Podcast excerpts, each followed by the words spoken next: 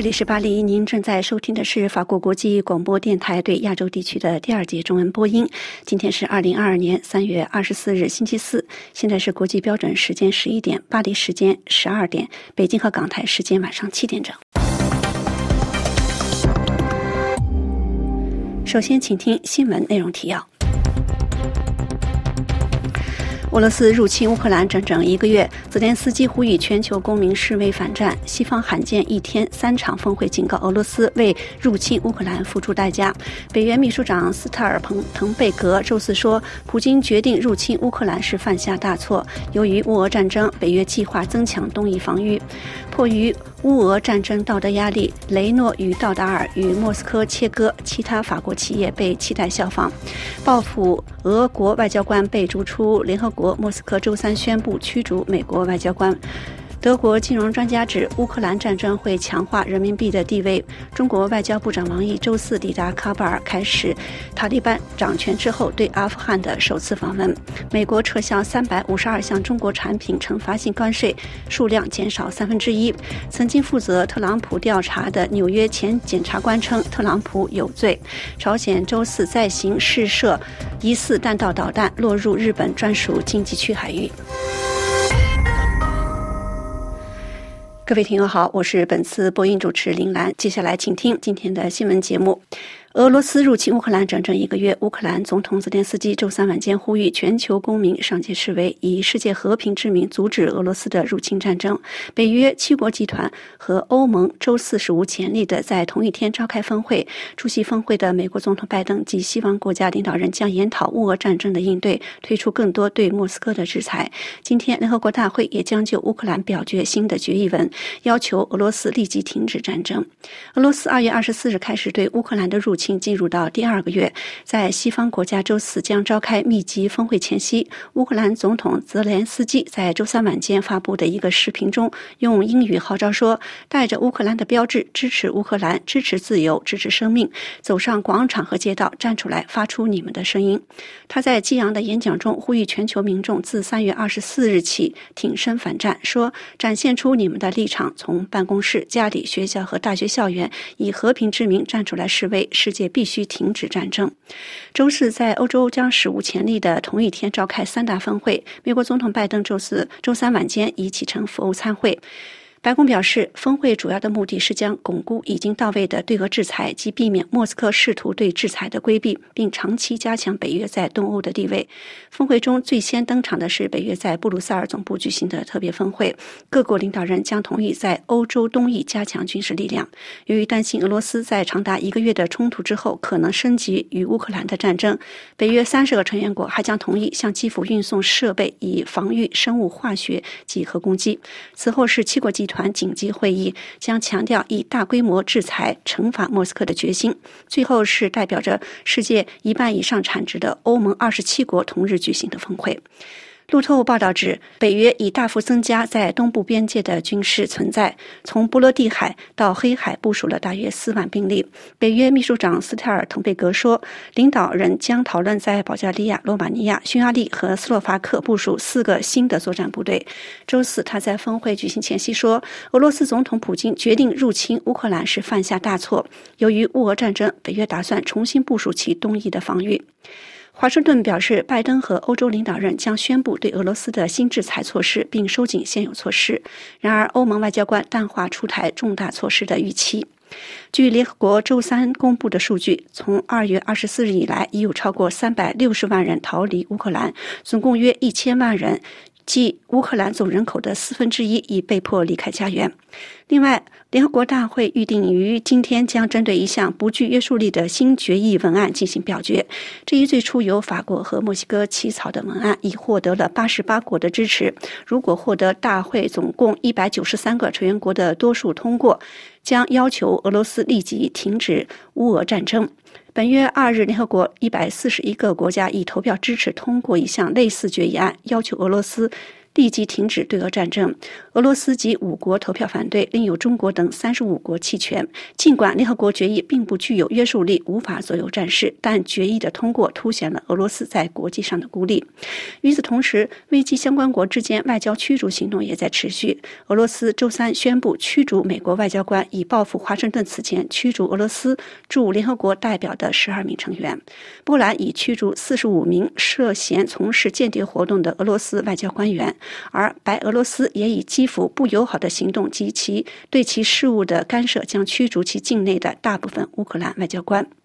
迫于乌俄战争的道德压力，雷诺与道达尔与莫斯科切割，其他的法国企业也被期待效仿。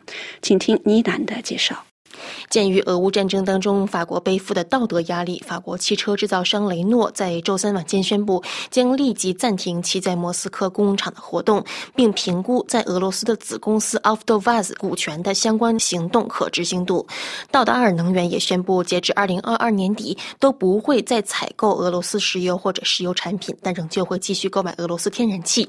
目前面临同样的压力的还有欧尚、乐华梅兰等一众在俄罗斯开展业务的法国企。业周三，乌克兰总统泽连斯基通过视频和法国议会成员见面，并做了讲话。他敦促在俄罗斯经营的法国企业停止支持俄罗斯在乌克兰的战争，并特别提到了汽车公司雷诺、超市欧尚和建材公司乐华梅兰。雷诺公司在俄罗斯的大部分业务都通过其子公司 Avtovaz 进行。这家子公司帮助雷诺在2021年在俄罗斯销售了近50万辆汽车，使俄罗斯成为雷诺仅次于欧洲的第二大市场。迫于道德压力，雷诺已经在当天晚些时候宣布暂停其在莫斯科工厂的活动。三月二十三日，巴黎市长兼法国本次大选社民党候选人伊达尔戈响应泽连斯基的号召，呼吁道达尔、勒华梅兰和所有法国企业效仿雷诺，与俄罗斯进行切割。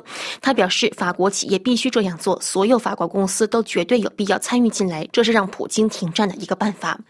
此前，道达尔能源曾宣布要起诉法国大选的生态绿党候选人雅尼克亚多，因为亚多。多曾经谴责道达尔公司继续在俄罗斯开展业务是战争犯的同谋。对于这一风波，伊达尔戈表示不会用“战争犯的同谋”这种词汇来形容道达尔，但是道达尔公司必须离开俄罗斯。迫于压力，道达尔能源已经在星期二宣布，截至今年底都不会采购俄罗斯的石油或者石油产品，但仍旧会继续购买俄罗斯天然气。在特殊的舆论环境之下，法国建材公司乐华梅兰的控股公司阿迪欧回应说，在俄罗斯停止业务。将被视为筹谋已久的破产，这将给俄罗斯可趁之机把公司夺走，而这样将会强化俄罗斯的金融能力。乌俄战争会对中国带来什么样的影响？德国金融专家指，乌克兰战争会强化人民币的地位。请听丹兰发自柏林的报道：俄乌战争会给中国带来什么影响？这是德国媒体关注的话题。德国商报报道说，乌克兰战争会让中国货币受益。德意志银行亚洲董事冯泽穆勒认为，乌克兰战争对德国在远东地区的业务将产生深远影响。德国企业担心中国可能受到美国制裁，而美国对俄罗斯的制裁对在中国开展业务的德国公司来说也是一个风险，因为美国的制裁会影响到所有以美元进行的交易。因此，公司将越来越多的以当地货币而非美元为跨境交易提供票据。这位经理说：“未来在中国参与的交易中，我们将看到更多以人民币结算的交易，而这些交易迄今为止都是以美元结算的。因此，人民币的地位将大大提升。”NTV 电视台发现，近年来。中国和俄罗斯扩大外交和经济伙伴关系，首先是为了共同抗衡美国。乌克兰战争以及西方对莫斯科的制裁，显然导致两国进一步靠近。俄国在世界上受到孤立，首先会给中国带来好处。虽然战争和制裁会使俄国人的购买力下降，但另一方面，俄罗斯经济对可靠伙伴的绝望寻求。会加大，而很多中国企业都愿意在俄罗斯落户。从长远来看，中国会得多失少，远景舒适。这是柏林丹兰法国国际广播电台中文部专稿。中国外长王毅周四抵达喀布尔，开始对塔利班掌权之后对阿富汗的首次访问。法新社报道，援引喀布尔政府官员推文说，王毅将与塔利班政府的官员会面。路透报道指，王毅是自阿富汗塔利班去年执掌政权之后级别最高的访阿中国官员。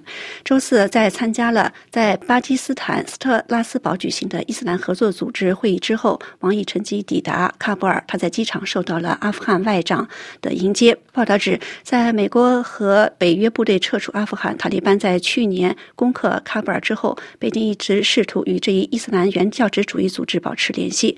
此次访问前，北京刚刚于上周召集了几个阿富汗周边国家举行会议，研究对塔利班新政权的援助及新经济项目。受国外数十亿资产被冻结以及国际援助暂停的影响，阿富汗正面临严重的金融和人道危机。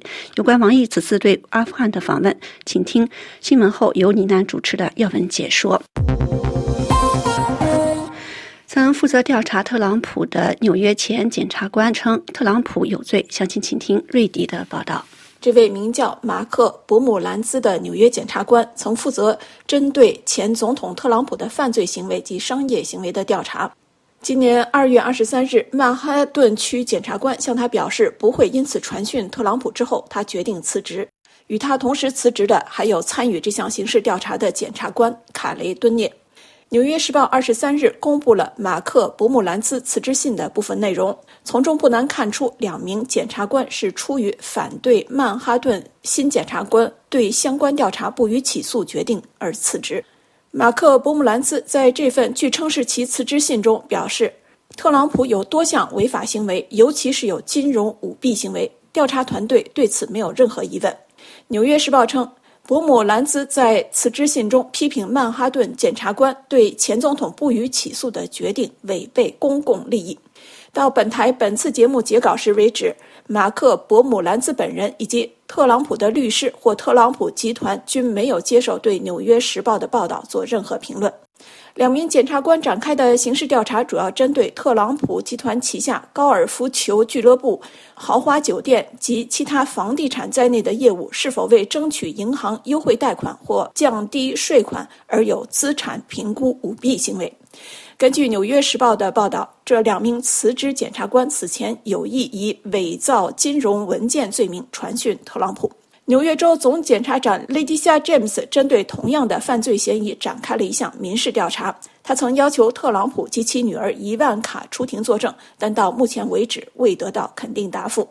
刑事调查于去年七月得以起诉特朗普集团以及曾长期担任该集团金融总监的 Alan Weisselberg，指控这名特朗普的亲密合作者金融舞弊。相关的庭审应当在今年举行。美国决定。恢复赦免三百五十二项中国输美产品的惩罚性关税，较原拟考虑的产品项目少了百分之三十六，而有效期会追溯至去年十月十二日，并在本年全年生效。美国前总统特朗普根据贸易法三百零一项条款，于二零一八年向价值三千七百亿美元的中国进口商品征收惩罚性关税，其后有两千两百项产品获得赦免，以缓解部分行业因对中国产品加征关税所受到的。打击当中，五百四十九项产品的关税赦免或延长期一年，但所有赦免已于二零二零年到期。拜登政府因应商界的压力，在去年十月份承诺重新考虑会是否重新赦免上述五百四十九项产品。日本和韩国军方消息指，朝鲜周四向东南海域发射了一枚疑似弹道导弹。路透报道指，这是自今年年初朝鲜开始一系列导弹发射行动以来，至少第十三次试射。韩国参谋长联席会本部在声明中说，检测到朝鲜向东部发射了一枚不明射弹，而日本海岸警卫队向船只发出的警告称，朝鲜可能发射了一枚弹道导弹。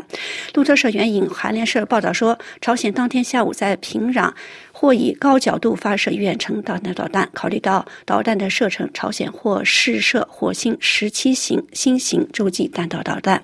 听众朋友，以上是今天的新闻节目，感谢收听。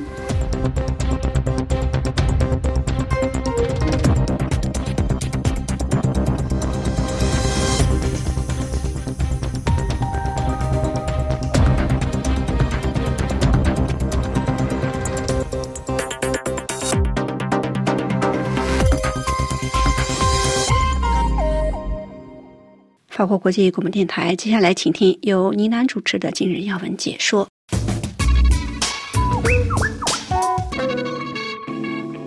各位好，这里是要闻解说，我是倪楠。中国外交部长王毅三月二十四日星期四抵达喀布尔，这是他自塔利班掌权以来首次对阿富汗进行的访问。塔利班政权第一副总理办公室副主任艾哈迈德·亚希尔在推特上宣布说，王毅此行将会见本国多位官员。迄今为止，没有任何一个国家正式承认过喀布尔的新政权。但是与几个西方大国不同的是，中国在喀布尔的大使馆仍然保持着开放。中国大使仍然在阿富汗首都。塔利班于去年八月十五日接管喀布尔，美国和北约部队撤离阿富汗，中国则一直试图和这个伊斯兰原教旨组织保持联系。王毅是自塔利班重归阿富汗政权以来访问这个国家的最高级别中国官员。中国截至目前还没有表现出任何承认塔利班政府的倾向，但是中国也避免对阿富汗新的统治者对于阿富汗女性等人权作出批评。王毅本次出访阿富汗，中途经停伊斯兰堡，出席了在伊斯兰堡召开的伊斯兰合作组织大会。抵达喀布尔之后，阿富汗目前的外交事务负责人阿米尔汗穆塔奇在机场迎接。一周之后，阿富汗一众邻国，尤其是巴基斯坦的代表，将在北京共商如何对阿富汗进行援助，探讨新的经济计划。塔利班政权第一副总理办公室副主任艾哈迈德·亚希尔今天在推特上发布了一系列该政权官员和王毅会面的消息。在他贴出的视频当中，网易戴着口罩走下飞机，和阿富汗负责外交事务的阿米尔汗穆塔奇互相点头致意，右手放在胸前行礼。艾哈迈德·亚希尔表示说：“阿富汗不能一直依靠援助，他希望阿富汗能够早日实现自给自足。”另外，阿富汗第一副总理等人在恰切纳尔宫会见了王毅等人，并称中国和阿富汗有着良好的历史关系，伊斯兰酋长国希望进一步发展这种关系。王毅表示，艾纳克巨型铜矿将会很快由一家中国公司开工，中国愿意进一步扩大和阿富汗的包括投资、采矿、能源等一系列的经济联系。阿富汗官方通讯社巴赫塔尔通讯社宣布，王毅和塔利班领导人会面，将讨论包括扩大政治关系、经济和交通合作等在内的一系列议题。现如今的阿富汗陷入了严重的金融危机和人道主义危机，主要原因是其数十亿美元的海外资产遭到冻结，国际援助也戛然而止。中国与阿富汗有一条长达七十六公里的边界线，边界线地处高海拔地区。中国政府长期以来很担心这里可能会成为区域维吾尔族分裂分子和伊斯兰圣战分子的后备基地。因此，在阿富汗战争数十年之后，如何保持该区域的稳定性是中国的首要考虑因素。更何况，中国在巴基斯坦有着重要的战略基础设施投资，巴基斯坦也是中巴经济走廊的所在地，因此确保该区域安全对中国来说至关重要。对中国而言，喀布尔政权的稳定和它与中国的配合度将为新丝绸之路基础设施项目的扩大铺平道路。另外，二零零七年，中国以三十亿美元的价格获得了靠近阿富汗首都的安纳克巨型铜矿的特许权。安纳克巨型铜矿是世界上第二大铜矿。阿富汗还拥有大量的锂储量，这可能会让中国感兴趣，因为中国是世界上最大的电动汽车生产国。阿富汗于二零一六年加入了中国的新丝绸之路计划，塔利班方面也多次表达了与中国发展良好关系的愿望。他们将中国视为直接或者间接通过巴基斯坦获得投资和经济支持的重要来源。好了，以上是今天的要闻解说，一起关注了中国外交部长王毅首访塔利班的阿富汗。我是倪楠，感谢收听。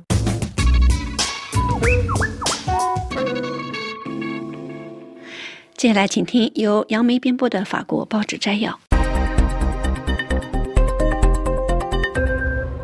听众朋友，今天，法国各大早报无一例外地围绕布鲁塞尔北约峰会、欧盟峰会以及七强国家峰会展开。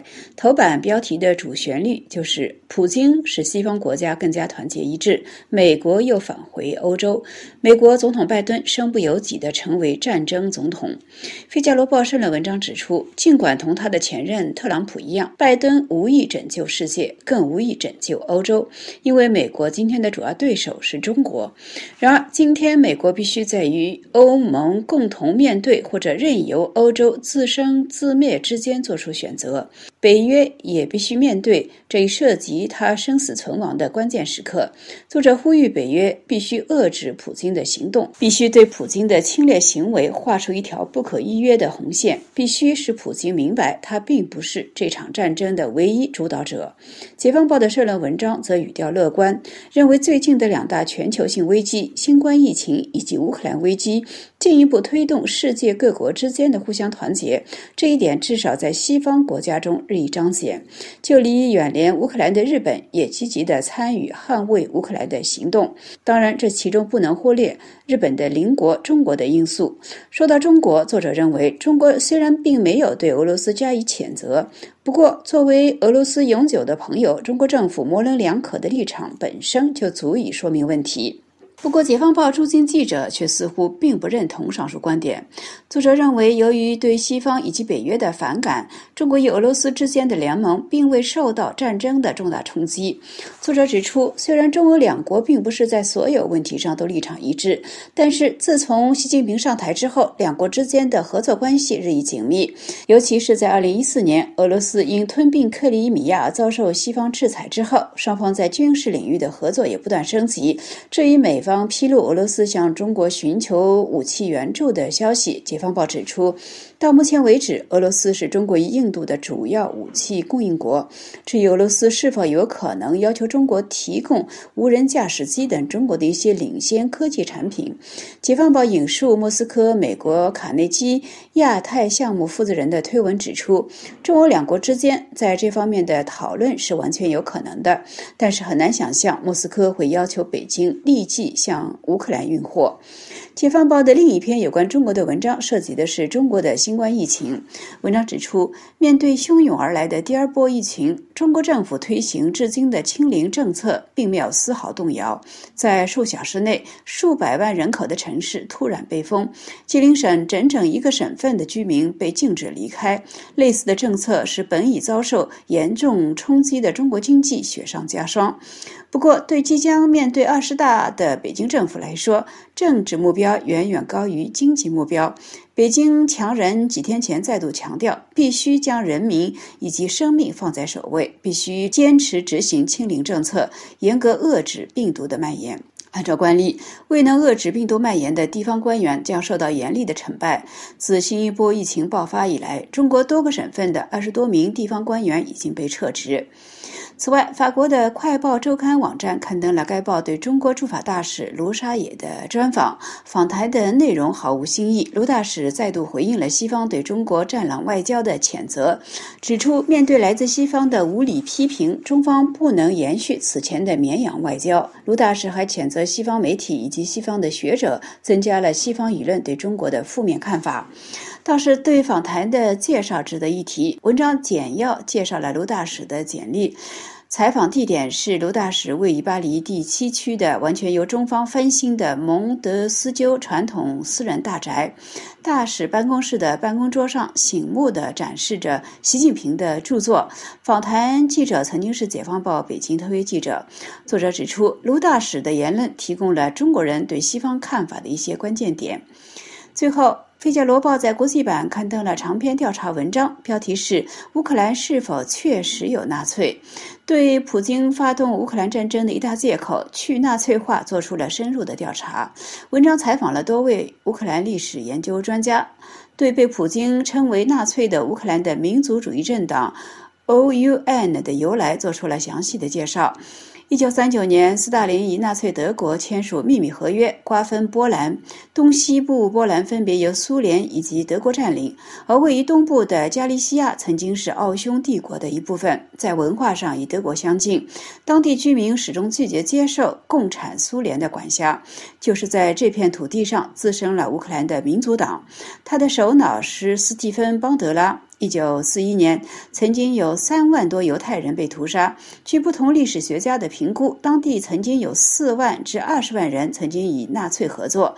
这一段历史应该是普京提出去纳粹化的理论的基础，但却并不是今天乌克兰的现状。尽管民主党的创建人依然受到极少数人的纪念，尽管与他相近的党派在乌克兰议会获得了将近百分之十的议席，尽管乌克兰政府因为担心引火烧。招生，而面对极端右翼分子的活动，似乎无力应对。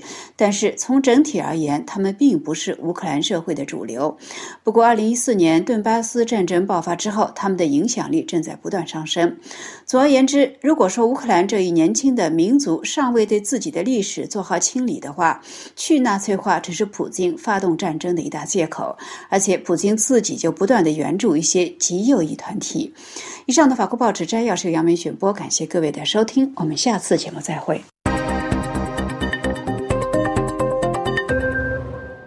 接下来，请听由桑宇主持的《聚焦非洲》。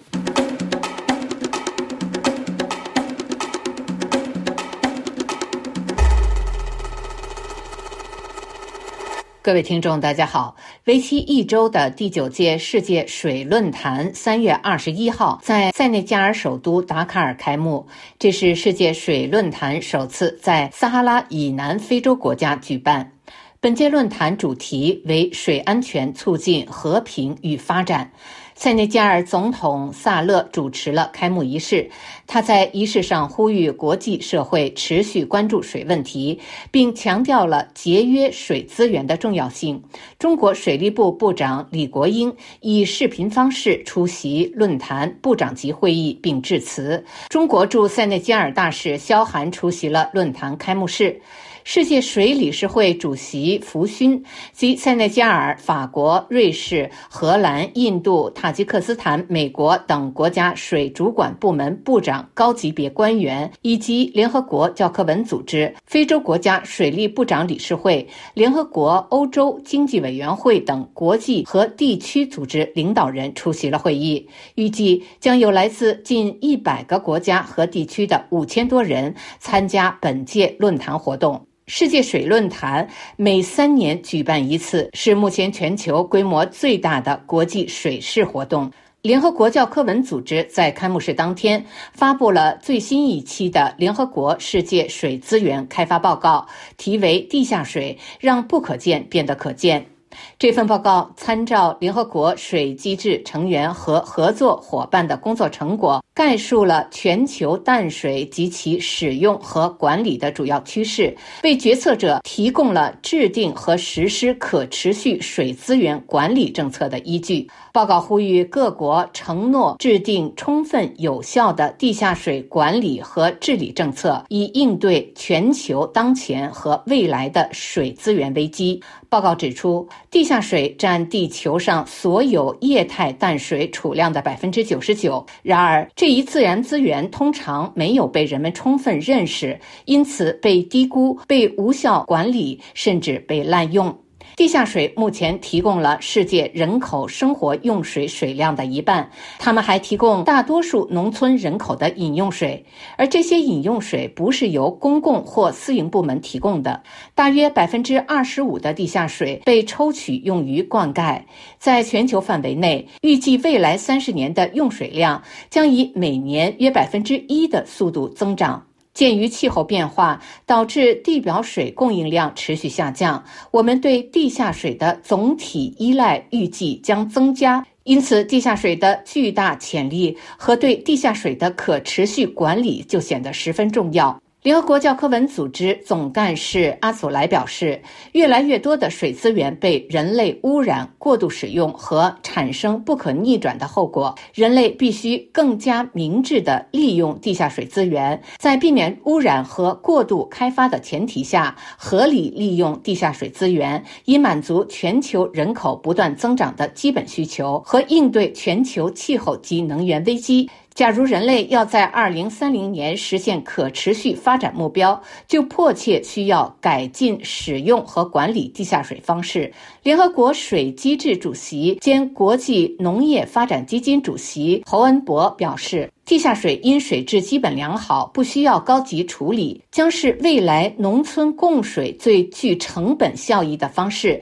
一些地区，如撒哈拉以南非洲和中东，拥有大量不可再生的地下水可供提取，以确保水供应安全。在撒哈拉以南非洲，巨大的含水层提供的可能性并没有被充分利用，只有百分之三的农业用地配备了灌溉设施，而北美。美和南亚的这一比例分别为百分之五十九和百分之五十七，而且在撒哈拉以南，只有百分之五的地区使用地下水。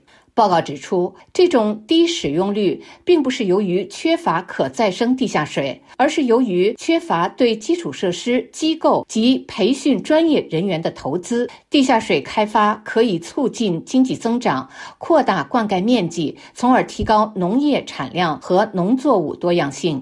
报告对提取地下水资源保护、利用、开发提出多项观察和建议，特别提出目前缺乏地下水资源数据的问题，并指出地下水监测是一个被忽视的领域。为此，报告呼吁国家应与私营部门信息共享，因为许多私营部门在矿产资源勘探过程中已经掌握了地下含水层信息，这些信息作为社会责任的一部分。应被全社会共享。在环境监管方面，报告指出，地下水一旦被污染，几乎是不可逆转的，因此应尽量避免。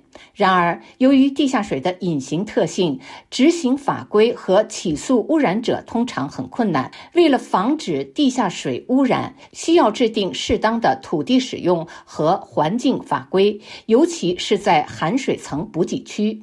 地下水是公共资产，涉及公共利益，因此政府必须承担起管理公共资产的角色，以确保地下水的获取和从中获得的利益得到公平分配，并且确保这种资源可以让后代持续享用。在加强人力资源投资与资金投入方面，报告指出，在许多国家，地方和国家机构及政府相关部门普遍缺乏地下水专家，缺乏。授权机构缺乏国家对地下水资源管理机构的资金支持，这些都阻碍了有效的地下水管理和使用。以上是今天的聚焦非洲，我是桑宇。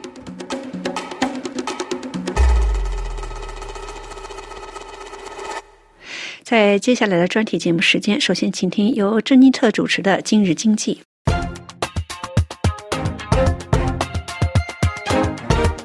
各位听众。俄罗斯总统普京发动战争进攻乌克兰，俄罗斯不但没有在其预测的三天内攻下乌克兰，让乌克兰投降，反而陷入焦灼状态。尤其是欧美联盟推出的一揽子制裁政策后，如同陷入泥沼的普京，三月二十三日突然宣布决定要求天然气的买家以卢布来支付天然气，这让俄盟。尤其是俄罗斯天然气大客户德国，自然直接受到能源的冲击，在赞成制裁俄罗斯与否以及制裁的力度上，就显得左右为难了。就在俄罗斯战争爆发将近一个月后的第二天，似乎为了报复西方对他的制裁，俄罗斯普京突然宣布决定让石油的外国买家以卢布付款。他这项宣布决定是在乌克兰战争爆发将近一个月后，第二天能源价格就再次的猛飙升。普京说：“我已决定转用卢布支付向所谓的敌对国家出口天然气的方式，不再有美元或欧元的问题。现在起必须以俄罗斯货币来支付俄罗斯提供的天然气。”普京给他的俄罗斯联邦中央银行一周的时间来安排这件事。该措施是特别针对欧盟提出的。欧盟高度依赖俄罗斯天然气的供应，占其天然气消费量的百分之四十左右。在普京发表声明后，欧洲基准荷兰的天然气价格上涨了百分之三十四，收盘前上涨了百分之九。每桶布伦特原油上涨百分之五，至一百二十一美元，也就是一百一十欧元，创下历史新高。各国政府分析师和其他天然气购买者都措手不及，纷纷猜测解释这一态势。周三下午，法国经济部表示正在评估其潜在的影响。在德国，经济部长哈贝克认为这相当不尊重当初签署天然气买卖的合同，其付款货币是事先指定好的。法国天然气公司。N.G. 的总裁皮埃尔也提出了普京这一个决定的合法性是有问题的。他说：“我们的合同规定是以欧元支付天然气，没有允许卖方更改货币的条款。”法国天然气公司 N.G. 与俄罗斯的公司 Gazprom 的供应合同从2006年持续到2030年。法国国际关系研究所专家马克指出。如果他们在此过程中改变天然气支付条款，俄罗斯人可能正在慢慢挖掘他们自己天然气长期合同的坟墓。对于普京做出这一决定的另一解释是，这样的要求将迫使天然气购买者将其货币换成卢币，这样有助于稳定俄罗斯的货币。欧洲银行的信心，根据一些人的看法，以卢布支付它的部分规避对俄罗斯实施制裁的一种方式。在此之前，俄罗斯主要的天然气供应巨头俄罗斯天然气股份公司 Gazprom 仍然有权获得外汇，但他随后要在如今受到制裁的俄罗斯中央银行将它们换成卢布。无论如何，普京的这项声明可能会加剧目前欧洲银行的不信任感。经济制裁专家还有律师杜南表示，在这个监管度非常高的时期，金融机构对任何与俄罗斯有关的交易都已经特别谨慎，即使是今天人授权的交易也是如此。杜南还指出，这不是一项随便宣布的决定，这项措施是在美国总统拜登在场的布鲁塞尔非常重要的。峰会开始前宣布的，也许我们应该把这项措施视为一种普京试图报复的举动。各位听众，以上节目是由珍妮特为您主持的，感谢我们的法国同事苏菲亚的技术合作，同时更感谢您忠实的收听。我们下次节目再会。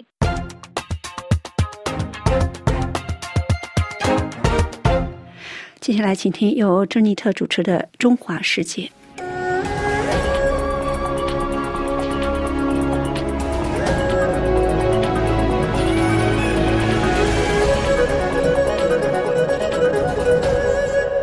各位听众，由于中国继续坚持执行新冠清零政策，继香港之后，深圳和上海正在重新封城。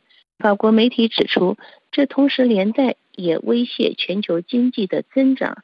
如果没有预防新冠病毒的 RNA 信使疫苗，中国就有可能掀起一股可怕的新冠病毒凶猛浪潮。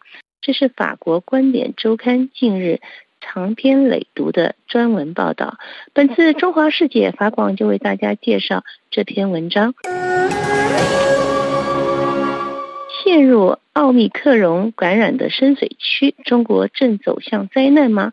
报道如此发问，并以图表显示出香港、深圳和上海等地的疫情数据，比较了香港和新西兰最近爆发的新冠病毒疫情。这两个地区在防疫路线上同样都一直主张实施清零政策，长期以来一直试图把新冠病毒控制住零案件。此后一直忙于对付新冠病例激增的情况。今年年初一月份时，地球南部的岛国澳大利亚当局放弃了绝对清零政策做法。中国的金融中心目前仍继续尝试这个做法，但徒劳无功。对于香港和澳大利亚而言，从一开始的每天几乎零感染率开始，到目前的每日病例数超过以每十万居民人口中有一百人确诊的世卫组织采取的疫情严重性衡量标准，而且数据创下了香港自新冠病毒开始大流行以来平均居民人口确诊比例的世界纪录。而且在这个前英国殖民地的香港，这波感染浪潮伴随而来的是前所未有的死亡人数的高峰。从仅仅一个月前的两年内总共只有两百五十起新冠死亡案例，一下子暴增到五千人死亡数据，这也创造了另一项世界纪录。这是在三月十四日当天的数据。以及平均每百万居民每天有三七点六八人死亡。相反的，新西兰的死亡率仅略有增加，也就是同一天每一百万人的平均死亡率为一人，达到该国死亡人数的峰值。直至三月十六日总计，新西兰新冠死亡总人数共有一百三十五人。而同样实施清零政策的香港与新西兰，为何两者却有如此不同的结果呢？报道分析提出了七种不同因素带来的后果。首先是香港打了两剂疫苗民众占不到人口的百分之八十，而新西兰则占了百分之九十六。其次是正如所有观察家几个月来一直警告的那样。香港那些最脆弱的人群打了两剂新冠疫苗，接种率不足；八十岁以上的人群只有百分之三十六接种两剂疫苗，而七十岁到八十岁人群中，两剂疫苗接种率平均只有百分之六十五。再来第三个原因，由于香港人口密度比新西兰高很多，全香港每平方公里有将近七千居民人口，包括九龙等那些。平方公里超过三万人的地区，以及一些居住卫生条件差的高楼、出租房，有时是把公寓再切小块分租出去，一下子就挤着十几个人的租房。那些细分的公寓里面，第四个原因就是香港人平均年龄稍大，六十五岁以上人口占了百分之十八点五，而新西兰为百分之十六。第五个原因。有近百分之四十接种过两剂疫苗的香港人所接种的是来自中国本土疫苗研发制造的科兴疫苗。科兴疫苗是一种传统的灭活病毒疫苗，其保护有效性要低很多，保护力低于百分之五十。而辉瑞所生产的 BMT 信使疫苗则有百分之九十以上的保护力。第六个因素。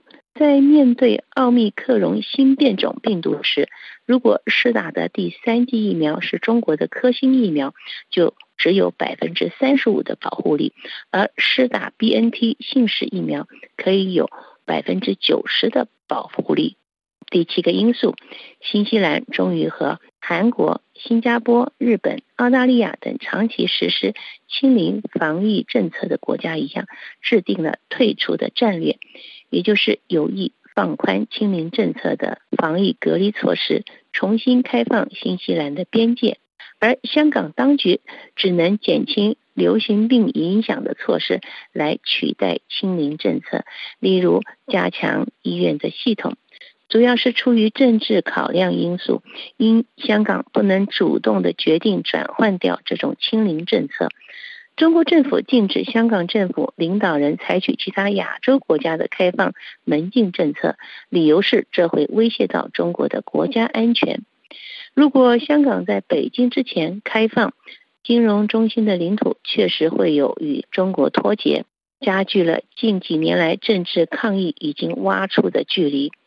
此外，香港与内地之间的日常交流紧密，几乎不可能在该地区遏制这种病毒，除香港与该国其他地区完全隔绝。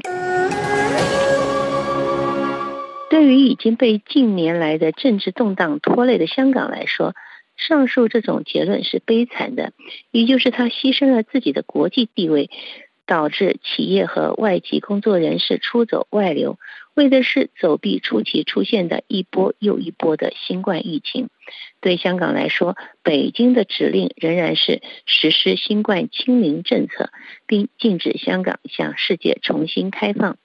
但今天这起香港疫情失控，已经不仅仅是本地的问题了。的确，一个月前从香港开始爆发的疫情，可以在这个世界上人口最多的国家，又是中国，大规模的重新上演。三月十三日，中国官方的新冠确诊数据从每天几十例急剧上升到每天两千多例。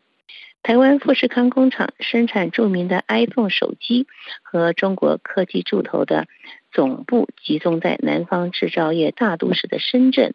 十四日的周一，不得不下令关闭公共交通，进行为期五天的小型封锁禁足令，导致了他所宝贵的生产线停止生产。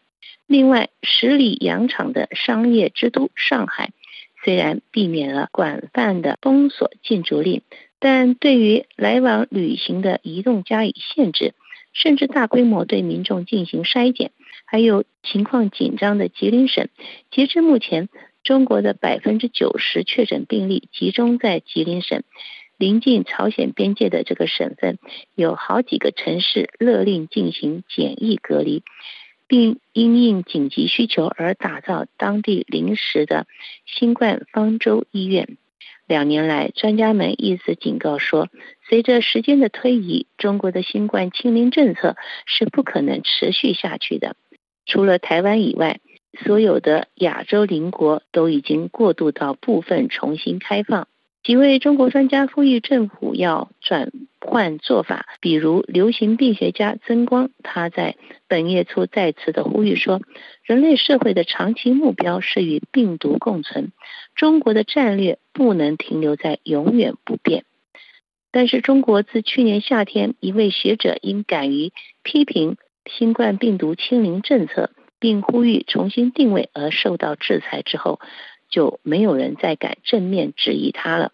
今年三月十七日，习近平在一次会议上重申，中国将坚持活泼的新冠清零政策。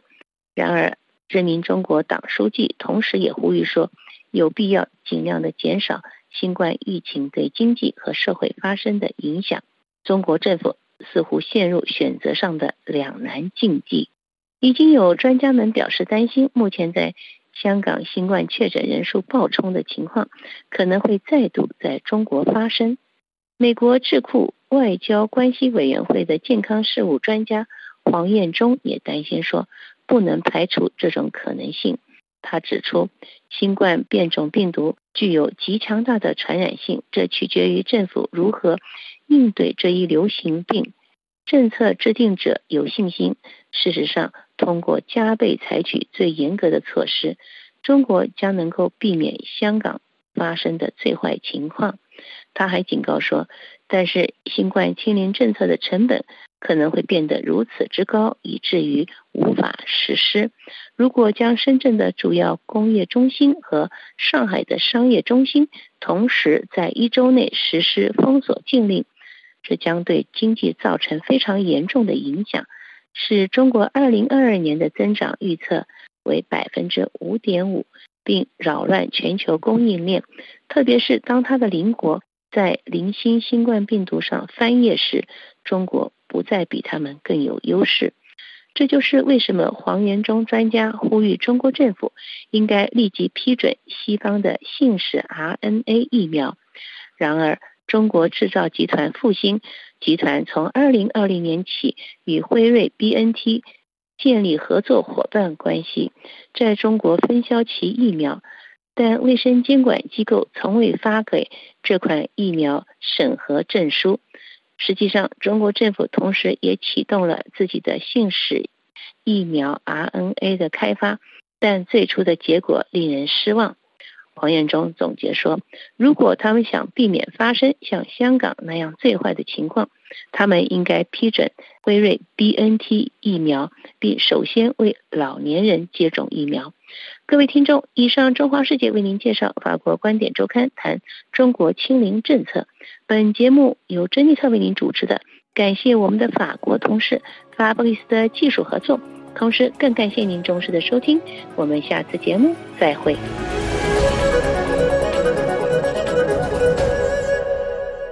接下来，请听由瑞迪编播的《法国风光》。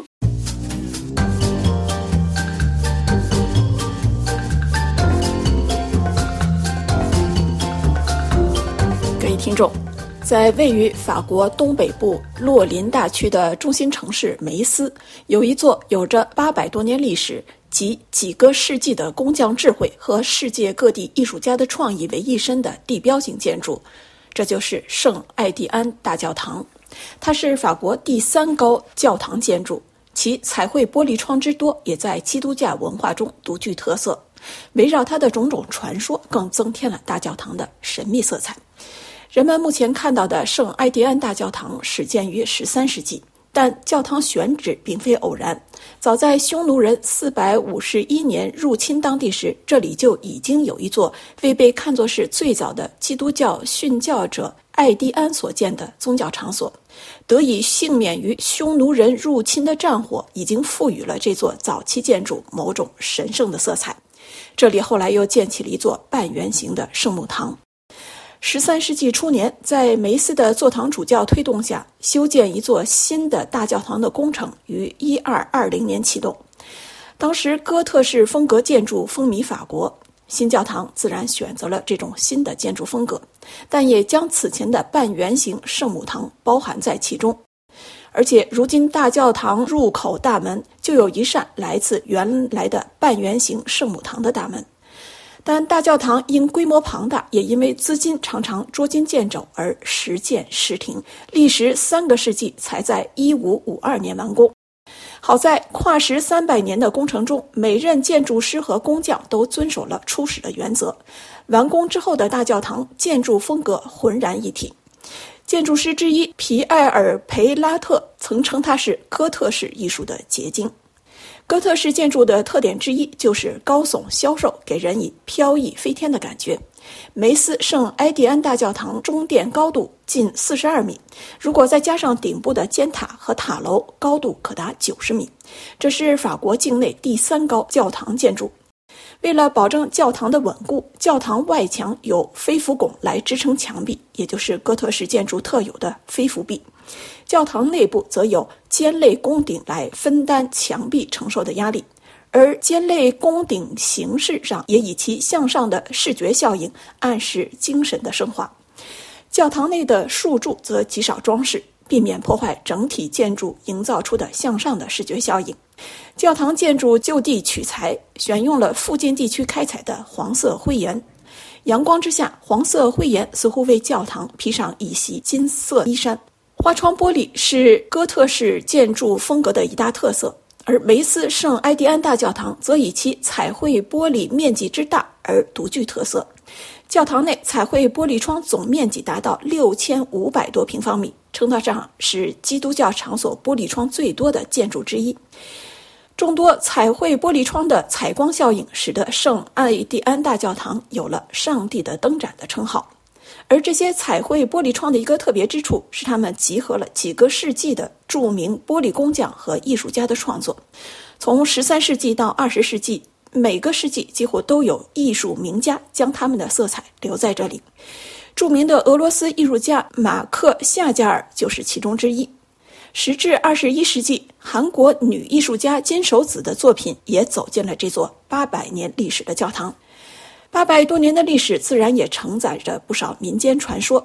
格里高利圣咏据说最早就在这里起源。十九世纪起，教堂顶部一座钟楼会在二十一点五十四分时响起。为何是在这个钟点呢？一种说法是，少女图梅尔等待的心上人在来幽会的途中遇害，图梅尔于是向教堂捐赠大钟，让钟声提醒人们。在这个危险的时刻，不应当在户外停留。还有一种说法是，一名妇人指控家中女佣偷盗其首饰，但后来发现因此被处死的女佣其实很无辜，于是捐赠大钟，以终生冥想，祈求冤死的女佣原谅。梅斯大教堂很多地方都可以看到一个形状与中国传说中的龙颇有相似的动物的图像。传说中，这个怪物在当地兴风作浪，居民唯恐避之不及，直到圣克莱蒙来此传教，才不见了踪影。有传说说圣克雷蒙征服了怪兽，也有说法是怪兽逃之夭夭。皮埃尔·培拉特是梅斯大教堂最重要的建筑师之一，但传说中，培拉特其实当年颇为找不到理想的教堂宫顶设计方案而苦恼。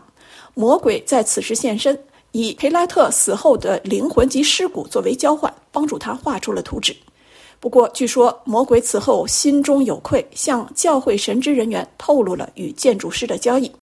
教会在培拉特死后没有将他埋葬，而是将他封闭在了教堂墙壁之内。魔鬼因此而无法取得建筑师的灵魂与尸骨。各位听众，今天的法国风光节目向大家介绍了梅斯有八百多年历史的圣艾迪安大教堂。本次节目由瑞迪主持，感谢收听，再会。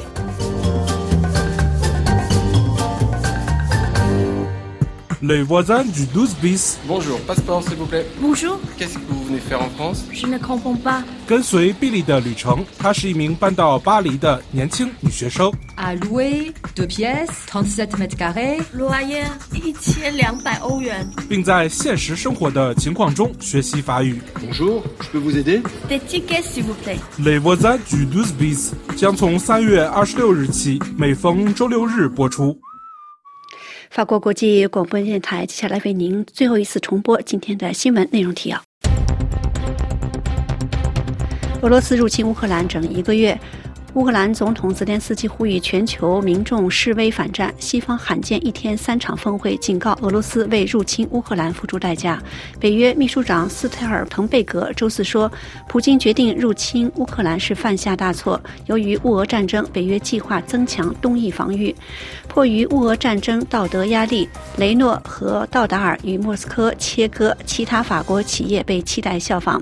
报复俄罗斯外交官被逐出联合国，莫斯科周三宣布驱逐美国外交官。德国金融专家指，乌克兰战争会强化人民币的地位。中国外交部长王毅周四抵达喀布尔，开始塔利班掌权之后对阿富汗的首次访问。美国撤销三百五十二项中国产品惩罚性关税，比原拟的考虑产品数量减少三分之一。曾经负责调查特朗普的纽约前检察官称，特朗普有罪。朝鲜周四再行试射疑似弹道导弹，落入日本专属经济区海域。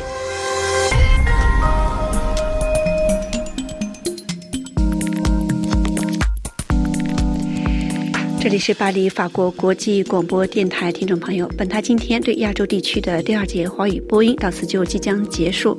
本次节目由铃兰编播主持，感谢苏慧亚的技术合作，更感谢您的忠实收听。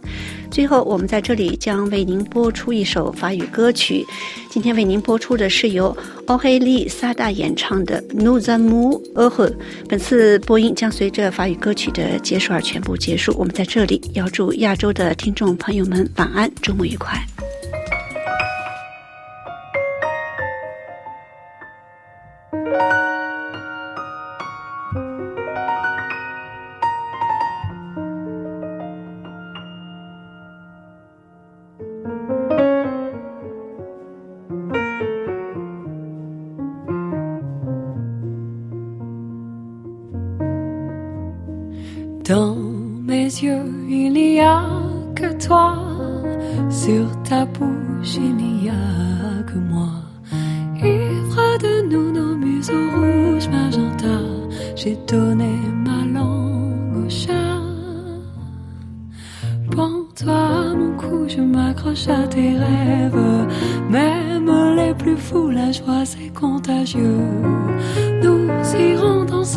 Jusqu'au jour qui se lève. Raconte-moi l'histoire d'un amour heureux. Le monde est plutôt suspendu à tes lèvres. Pour la vie ou pour la nuit, marchons à deux. se soulève. Racontons l'histoire d'un amour heureux. J'embrasse tes sourires et tes pleurs. J'enlace tes souvenirs, tes guerres et tes peurs. J'aime traîner au creux de ton blouson ce soir tes bras. C'est ma maison. Pends-toi à mon cou, je m'accroche à tes rêves. Même les plus fous, la joie c'est contagieux. Nous irons danser jusqu'au jour qui se lève. Racontons l'histoire d'un amour heureux. Suspendu à tes lèvres. Pour la vie ou pour la nuit, marchons à deux. Embrasse-moi encore que nos cœurs se soulèvent. Racontons l'histoire d'un amour adieu. Je